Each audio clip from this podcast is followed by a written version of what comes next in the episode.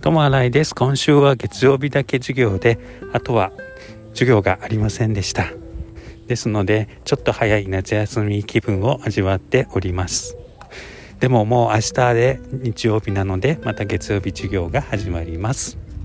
明日は山登りに行くのでこれからご飯を食べて早めに寝たいと思います。